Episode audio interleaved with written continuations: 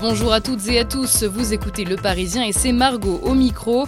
Nous sommes le mardi 20 novembre et il ne fera pas plus de 3 degrés aujourd'hui sur Paris, alors couvrez-vous bien et écoutez ce qu'on a retenu pour vous. Ce sont de sacrés ennuis judiciaires qui attendent le patron de Renault Nissan Mitsubishi. Carlos Ghosn a été arrêté hier au Japon. Il est soupçonné de malversation. On lui reproche notamment d'avoir dissimulé une partie de ses revenus au fisc, 38 millions d'euros tout de même. Il aurait aussi puisé dans les caisses de Nissan à ses fins personnelles, évidemment. L'affaire pourrait lui coûter gros, si bien que Nissan et Mitsubishi n'ont pas attendu les résultats de l'enquête.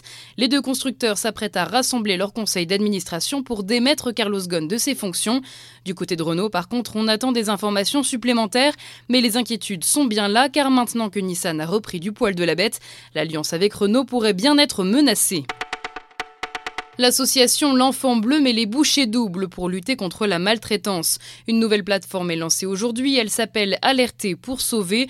Il faut savoir que 80% des victimes ne parlent pas, sortir du silence est donc une première étape de taille. Et le prix de la meilleure ville pour travailler revient à Grenoble. Un nouveau baromètre fait un état des lieux des 20 plus grandes villes françaises. À Grenoble, justement, on enregistre plus de 12 offres de CDI pour 100 habitants. Un ratio énorme alors que les prix de l'immobilier montent et que les offres d'emploi baissent. Sur le podium, on trouve aussi Lille et Lyon. Dans l'ouest, c'est Le Mans qui se démarque. Le pourtour méditerranéen, quant à lui, arrive en dernière position, comme toujours. Et pour ce qui est de Paris, la ville lumière hors de prix reste peu attractive et finit en 17e position. France-Uruguay, c'est ce soir à 21h et quand l'Uruguay entre en jeu, on ne peut pas s'empêcher de penser à Cavani.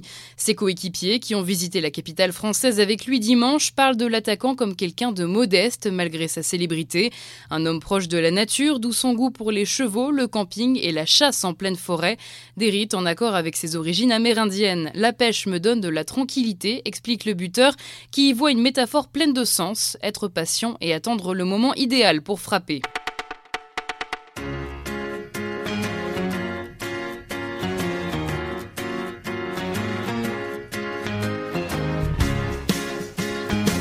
Si vous suivez L'amour est dans le pré, vous faites peut-être partie des fans de Thomas. Le premier agriculteur gay était un coup de cœur pour beaucoup de téléspectateurs.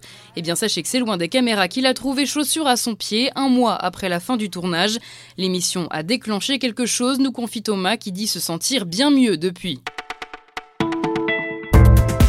Vous écoutiez le Parisien, c'est fini pour aujourd'hui, mais comme toujours, rendez-vous demain pour un nouveau tour de l'actu.